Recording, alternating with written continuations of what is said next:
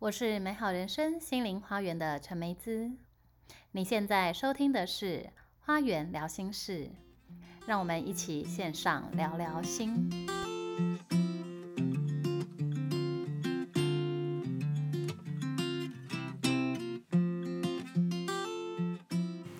Hello，大家好，欢迎大家收听今天的《花园聊心事》。我们今天要跟大家谈的主题是界限。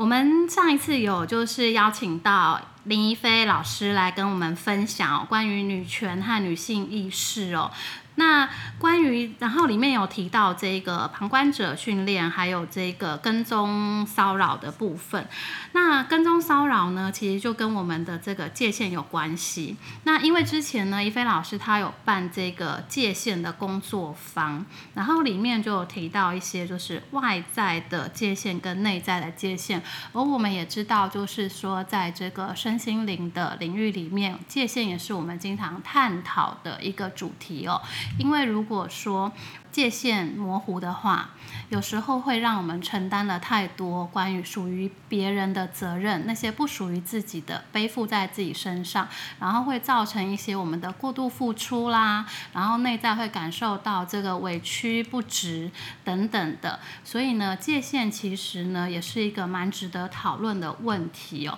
所以我们今天一样邀请林一菲老师来跟我们聊一聊关于界限。好，我们欢迎一菲老师。大家好，我是一菲，谢谢梅子老师的邀请。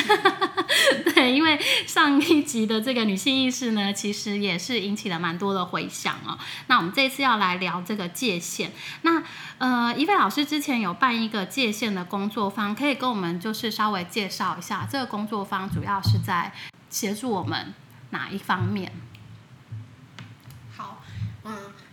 这个界限工工作坊，顾名思义，我们就是想要去聊，想要去探讨界限这件事情。但是因为，呃，我们很少在生活当中，嗯，去思考自己的界限这件事情，嗯，而是我们什么时候会想到界限这这件事情，通常是我界限被跨越，我已经很不舒服的时候。对，好像经常都是那种已经很美颂的时候，才会意识到说自己的领域被侵占了，好像比较是这样子。对，那那个是生活当中比较常见的场景。对，但是在工作坊，我们想要做这件事情，是因为，呃，当时候我们这个三个人共同，呃，观察到的是，在很多的关系当中，那关系。这个权力结构里面有一些不平等，但是我们通常是到呃这样非常不平等的状态的时候，其实基本上都会到了一个，这就是之前讨论比较严肃的这议题，比如说嗯性骚扰或者是性侵这种东西出现，所以那个时候我们才会觉得说，那如果回到我们的日常生活当中，对。我们是不是应该要先来看看日常生活当中我们能做些什么，而不是一直流于我在讨论这些性骚扰、性侵，然后我要怎么办，然后谁对谁错这种东西，而是拉回到生活，那我们怎么自己怎么思考界限这件事情？当然如果你能够理解自己的界限在哪里，或许就不会到呃，我们必须得面对像性骚扰或者是。性侵这件事情，嗯，那这个东西是有双向的嘛？通常，通常这个会有呃，就是两两两边，就是一个是可能是呃，相较于来讲是我的权利、我的界限被侵犯的，然后另外一方比较像是好像是侵犯别人的人，对，嗯，但是我们觉得这两者都应该要去意识到有界限这件事情，是，嗯。所以，一方面是我们自己怎么意识到自己的界限，一方面是我们是不是能够，嗯，从中去观察到自己不要去跨越到别人的界限。是，我觉得你刚刚有提到一个我之前没有发现的部分呢，就是，呃，界限它其实是跟关系中的权利不平等这件事情。对我自己。在对于界限的这个过去的体验是比较会是在说，一个人他如果对自己的自信、自我价值肯定的部分比较容易造成界限的问题，因为这个人假设我今天自我价值认同是比较低的，所以我就会变成一个比较负荷，然后因为。在意他人的眼光，会变得过度付出，这样子的一个状态，跟一个呃平常是属于掌控型的人，他就会是一个比较外放的能量状态，所以就是经常是在在一个领导的地位上面掌握的好，他是领导，可是有时候就是呃过度的呃外放的时候，他就会变成一种侵犯别人领域跟跨越界限这样子的部分。所以你刚刚提到这个跟关系中的权利，哎，突然发现有被连接起来，而且，呃，这个界限的部分，因为刚刚讲到就是说跟这个性骚扰有关嘛，可是我觉得不仅仅是在骚扰这个部分，其实在生活当中的各种面向当中，其实我们都面临了这种界限的议题跟考验。对啊，对啊，嗯，嗯，就是说举例来说，其实，在我们的生活场景里面。处处都可以看到这种界限的议题，只是我们可能不是用这个名词再去看待这件事情的。嗯，举个例子来讲，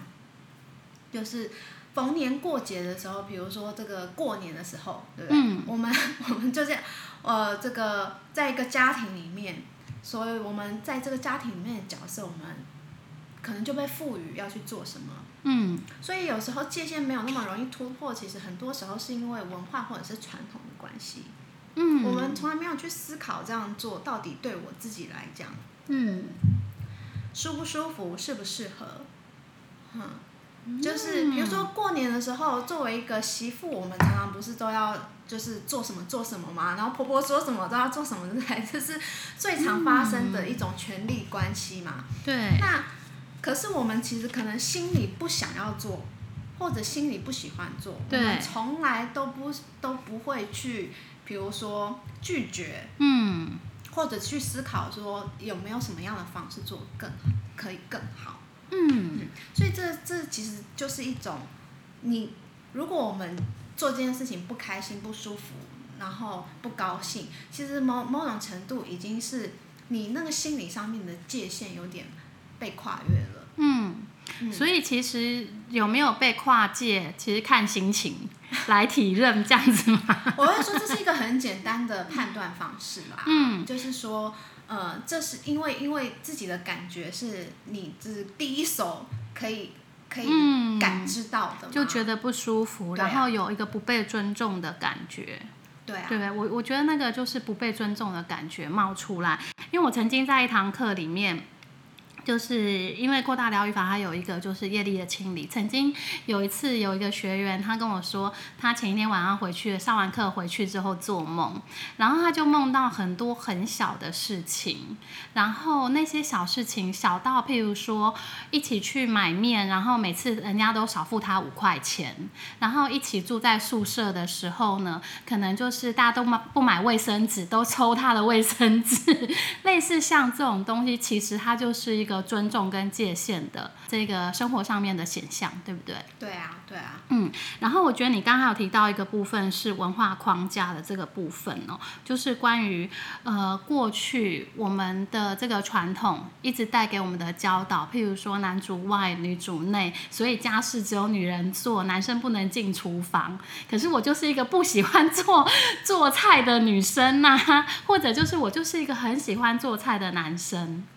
对不对？所以它其实也跟这些呃框架的制约有关。对啊，对啊。所以就回到你刚刚讲的，它就是一个尊重。我们怎么怎么从这边去思考每个人的独特性，跟尊重每个人呃这个喜欢或不喜欢。那包括你刚刚讲的，就是有些人是呃他比较是在生活当中他比较是压抑，或者是他的这个界限都被别人跨越。对。那这也是为什么呃，我们想要办工作坊，因为如果在生活当中你是属于这样的人的时候，是，那也就有可能比较容易演变到说，当你在面对骚扰的过程的时候，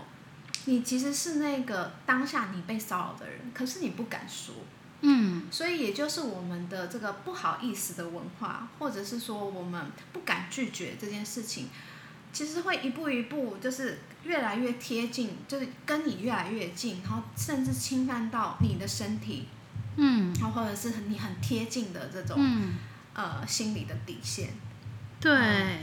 我那觉得那个不好意思的文化，确实在东方是一个根深蒂固的，比较难以来释放的这样子的一个信念。对啊，嗯所以我们呃举办工作坊的这三个人，就是呃就会有一个认知是说，这种东西在生活里面，那我们想要透过工作坊去让大家体验这件事情，嗯、这个因为很多的很多的时时刻是你没有办法真的做这件事情，嗯。可是，在工作坊里面我们可以练习嗯。很多东西，就是你练习久了，你就有办法在你的生活当中嗯越来越熟练，越来越发挥。所以会有哪一方面练练习拒绝吗？嗯、对，就是练，应该是说我们在里面叫做协商嘛。嗯就说我不舒服的时候，我是不是可以试着说出这样的不舒服，嗯跟我怎么表达？嗯然后表达还包括说我怎么要让对方听得懂，那个沟通要是双向的。对，我觉得听得懂这件事情是重点。有时候你 讲了，对方没有听没有到，get 到，对，没有 get 到你，就是在拒绝他。然后反而让事情还是继续越演越烈，所以那个部分其实两方都有责任，不是只有一方的责任，对不对？对啊，对啊。所以它也是一个就是因果轮回，有因有果。所以我就觉得在亚洲文化里面是好像似乎不太容忍这件事情，哪一件？就是拒绝吗？拒绝还是嗯，直接拒绝，好像我们直接拒绝别人啊，就等于否定掉这个人的感觉。哎、有时候会这样，可是事实上不是。对，事实上我们其实是就事论事，这件事情不可以，嗯。呃是代表我我对这件事情的界限在这边，但是不嗯代表我否定你所有其他的行为或者所有其他的要求啊。对，就是因为这种感觉，好像拒绝了别人，然后对方会受伤，所以东方人是不是就是太太会替别人着想了，然后都没有替自己想？意思是这样吗？我我我是不知道啦，因为我觉得我协议里面这个对东方的思维实在是有很多的问号。嗯，所以如果我们遇到这个界限的问题呢，我们应该要怎么样的，就是说开始去练习？因为我觉得你刚刚讲那个协商的部分，我觉得很好诶、因为像我刚刚是觉得说，诶，所以我们要练习拒绝。可是事实上不是练习拒绝，而是练习怎么样去表达，同时也要让对方知道，也要接收到你正在拒绝的这个讯号，而不是好像被搞成最后好像是欲拒还迎之类，然后整件事情误会就大了。然后这个也就是我们也也有一点点想要讨论的，欲拒还迎这件事情，在我们亚洲的文化里面，嗯尤其在这个呃我们在暧昧的时候，在追求的状态里面，嗯，就很常就说，哦，对方这种矜持跟拒绝，感觉应该是要，就是女生说不要就是要，对是不是？就是，而且到现在还是有很多人是这样在想象，这样子的观念，对。对，所以我们是有点也想要讨论，就是说，嗯、这个表达要怎么表达到我其实很明确有在说这件事情，而且对方有没有在听，嗯。都是很重要的。那这个也会影响我们整体的这个社会文化啊。对，嗯，所以当就是当大家如果都不表达，那大家都会默许这样的事情发生，就觉得嗯这样做是对的。可是如果我们越来越多人是呃愿意表达、愿意讲的、愿意这样子呃可以协商或者是沟通的时候，是，那是不是这个社会的氛围就会被改变？对。哦所以真的要练习怎么样去表达，对不对？嗯可是对于那种已经一辈子就是默默吞忍的人，你有建议他们应该要怎么样开始跨出这一步吗？就是我们面对这样子界限的问题，怎么样去觉察，跟怎么样去调整？哦有没有一些 SOP 还是建议？SOP 我是没有啦，但是可能会有一个我我自己想象的嗯状态，或者是我我建议可以从哪边开始。嗯第一个事情当然就是他可能要回去思考说，有没有生活当中有哪些事情是他觉得很不舒服，然后很不愿意，但是他还必须去做的。嗯那就要问他，他说为什么他要继续做？嗯，为什么愿意继续做？因为这个愿不愿意背后都会有一个原因嘛。对，其实有一些人，他们就是明明就是不喜欢，可是他还是会让这个状态继续，就是在这个他虽然不喜欢的状态下，也许在某一方面对他是有利的。嗯对，譬如说，嗯、家暴妇女，她明明知道这个对象会对他喝完酒会对他家暴，可是他却还是没有办法离开他。他有可能是因为他没有经济的资源，所以他觉得说，诶，如果继续下去，虽然他会被家暴，可是他有经济的支支持。然后，或者是说，她跟她先生至少没有离婚，至少还有一个婚姻，然后害怕别人对一个离婚妇女的投射，对，类似是这个样子。嗯，对啊，就是除除了去思考呃自己的这个部分，嗯，嗯当然如果就是还还能够再更进一步的话，就要去思考，如果延续你刚刚举的那个例子，就是你的需求是什么？对，嗯，就说如果今天我想要离婚，我想要离开这个关系，那我真正需要的是什么？嗯嗯，就是去盘点这些需要对你来说，嗯，是不是那么的重要，或者是你是想要还是需要？嗯嗯，有时候我们可能放不掉的其实是那个想要的东西，它但是它嗯不是必要的。对，嗯所以我觉得是不是，譬如说，呃，以刚刚这个家暴妇女的例子来说，就是今天虽然这段关系我觉得不舒服，然后我想要离开，可是我害怕没有经济的支援，所以我要选择继续留在这里，还是说，呃，去找找寻其他的资源，能够离开这个现状嘛？所以这个部分其实是回归到所有的问题，每个人遇到界限的问题的时候，你就要开始去衡量这个状态是不是你喜欢的、你想要的。继续待在这个状态有什么好处，有什么坏处？那你要继续这个样子吗？可是这个状态是你虽然有这些好处，可是你是不舒服的。这个东西其实积久了，也是没有办法继续的。对啊，它一定会有这个爆爆炸的临界点。所以在这当中，其实我觉得就回到说你刚刚讲的那个协商、沟通、表达这个部分。所以可以就是当我发现这个状况不舒服，然后我也开始分析了这个呃利弊之后，好处跟坏处，然后进行协商跟表达。然后如果协商表达能够沟通出我们两个都能够接受的，当然是最好嘛。对如果没有办法的话，就是继续跟破裂，这样子吗？嗯，应该是说，当然我们理想状态就是大家会有一个共识，然后我们就朝大家呃所认为那个共识的样样貌去前进。但是如果不行，我会觉得说，那个人还是要回到自己的呃状态，呃，去看到你自己真的需要的东西是什么。那当然，如果你需要的东西跟呃对方想象的是落差很大的，那你嗯就是回到自己要的东西。那如果就说你自己要的东西，我现在没有办法取得，我就要去往外找嗯，支持了嘛。嗯，所以这个这个这个，如果真的在处理家暴，是有很专业的过程，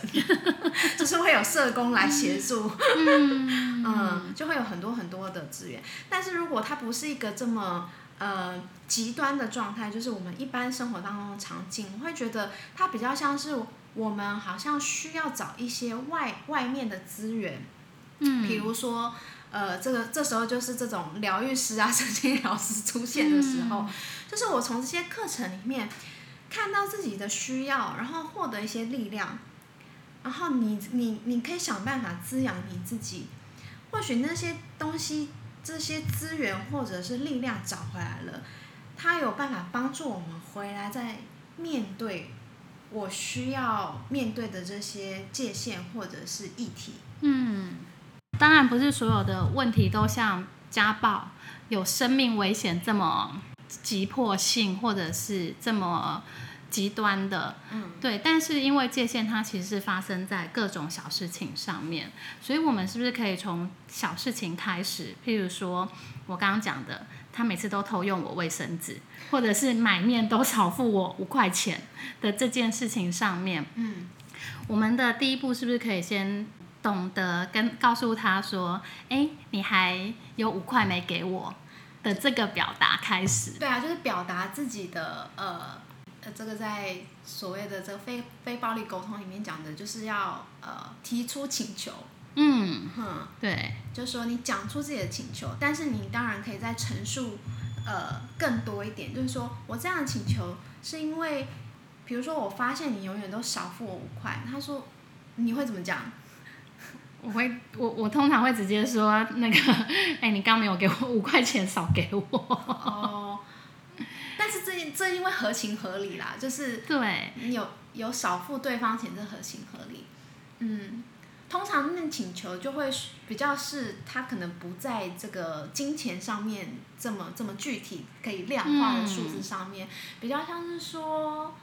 嗯、你下次可不可以不要？你可不可以下次准备你的卫生纸？嗯嗯，然后我可以在后面再去补说，嗯，因为我觉得这样子好像对我们两方都比较方便，然后我我也觉得我这个心理上面感觉比较平衡，就是再多讲一些是跟你自己有关的感觉。啊、就是叙述自己的状态，对，然后去把这个沟通变得比较能够同理。对，然后还有一个就是不要害怕被被拒绝的勇气，因为如果有人跟我，因为搞不好对方会觉得说那个怎么这么小气，用你两张卫生纸就要跟我计较。但但这就是 again，它就是又是一个这个文化里面的东西。对，嗯，所以要有被拒绝的勇气，对对不对？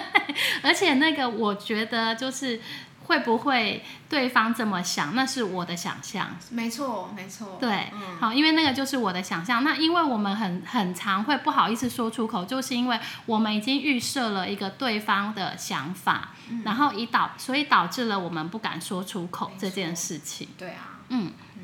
好，所以呢，大家不要再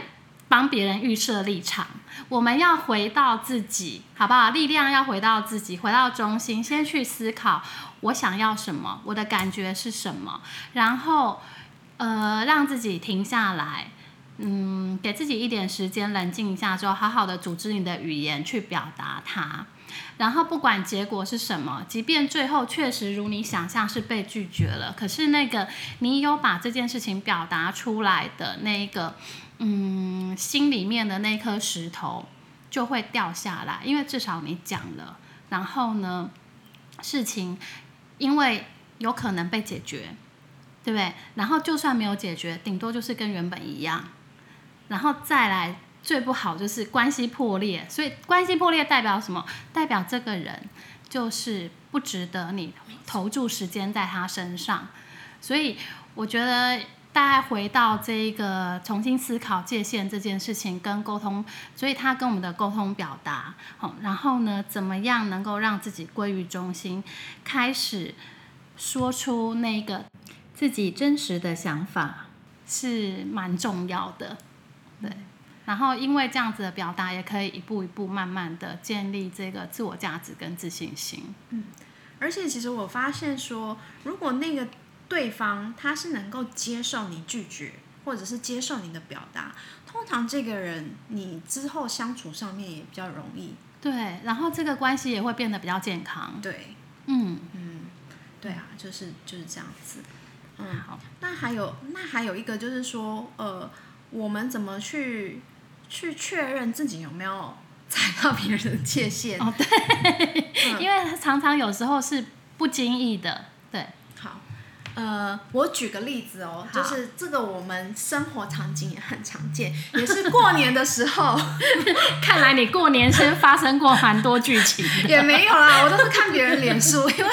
别人脸书都是会发很多很类似的东西，然后我觉得很有趣。就是说，呃，过年的时候我们都是家族聚会啊，然后你可能会带，就是呃亲戚就会带小孩啊。好，那时候小孩就是我们就开始。就就看到这个小孩子就说啊，好可爱哦，又长高了啊，然后你怎么样啊？你现在有没有女朋友啊？什么什么之类的啊？然后有的这个手就伸出来了，可能就摸摸他的头，有没有拍拍他的肩？这是身体上面的界限。这个其实是就是一种界限，但是小朋友他不知道要拒绝，或者是说晚辈们不想就是对长辈不礼貌，所以不好意思拒绝。可是实际上他的。界限有没有被跨越？有可能有啊。对，嗯，所以呢，就是在工作坊里面，我们我们也也会提到一个呃，常常问说知情同意这件事情，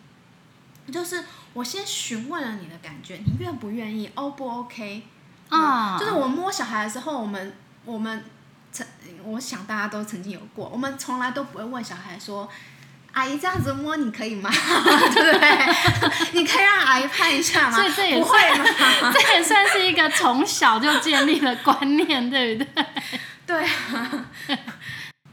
好，所以小朋友的话，其实我们要就是从小就让他们懂得怎么样去表达，对不对？对。可是那 baby 怎么办？baby 不会表达，不没不会讲话。嗯。baby，因为他的用这种呃哭啊闹啊的方式对，没错，因为他们就是有什么感觉都会直接表表表达出来，所以没有像我们这个成人这么复杂，对不对？而而且而且婴儿，因为他还在发展他的神经系统，他就是需要透过这种哭跟闹，然后跟父母建立连接，然后他的这个神经系统会得以发展。嗯嗯嗯嗯。可是那譬如说像成人的部分，因为小孩他们可能就是对情绪是比较直接的反应的，可是因为我们已经社会化这么久了，很多时候有情绪我们其实是压抑的。我们现在已经。经历过这么多社会的历练，然后也有累积了这么多的不好意思啦，然后不懂得怎么样去拒绝啊，然后去帮经常把别人的责任背在自己的身上。那如果是这个样子的话，有什么比较好的建议吗？成人的话呢，我会觉得就是尽量尽可能的在日常生活当中的场景，我们试着表达自己的。感受，嗯嗯，因为一般来讲，我们都太压抑，我们其实都不谈自己的感觉跟感受。对。然后呢，透过这个去观察自己有没有办法去表达这些东西。那我觉得，如果你真的这个觉得这么困难 表达的话呢，就是可以透过。一些，比如说冥想，或者是在一些课程里面，你会有一些练习，这样是好的。然后包括我们的梅子老师不是有在带冥想吗？冥想的时候，请教大家，请给大家一个情境题。对，其实我觉得就是冥想确实是一个蛮不错的工具。那在其他的部分，我觉得花精也是蛮好的，来协助我们的情绪。所以其实有一些工具是可以运用的。那这个部分我们可以下次再来针对这工具的部分做个分享。那冥想部分的话。呃，大家可以找一下那个太阳神经丛的冥想，哦，因为太阳神经丛跟我们的自信心比较相关，所以能够增强我们自信的太阳神经丛的部分是蛮有帮助的。那嗯，关于花精的部分，我们可以下一集再来聊聊看。对，好，所以呢，总结今天的这一个关于界限的部分呢，就是第一个要去觉察自己的感觉。如果你觉得不舒服，要懂得去表达，然后这个表达不是直接拒绝，而是要懂得怎么样去呃把自己的感觉讲出来，还有呢跟对方获得一个沟通的管道。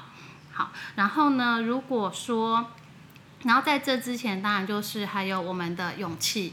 的累积，自信心的这个部分。好，所以关于界限的部分呢，主要是这几个重点。嗯嗯，大概就是可能我会如果要再加的话，就是嗯，在沟通的过程当中，可能跟对方确认，就是我们彼此的想法是不是是有共识的。好，那非常感谢怡菲今天来跟我们分享关于界限跟我们的意识跟我们的身体的关系。那非常感谢大家，我们下次再见，拜拜。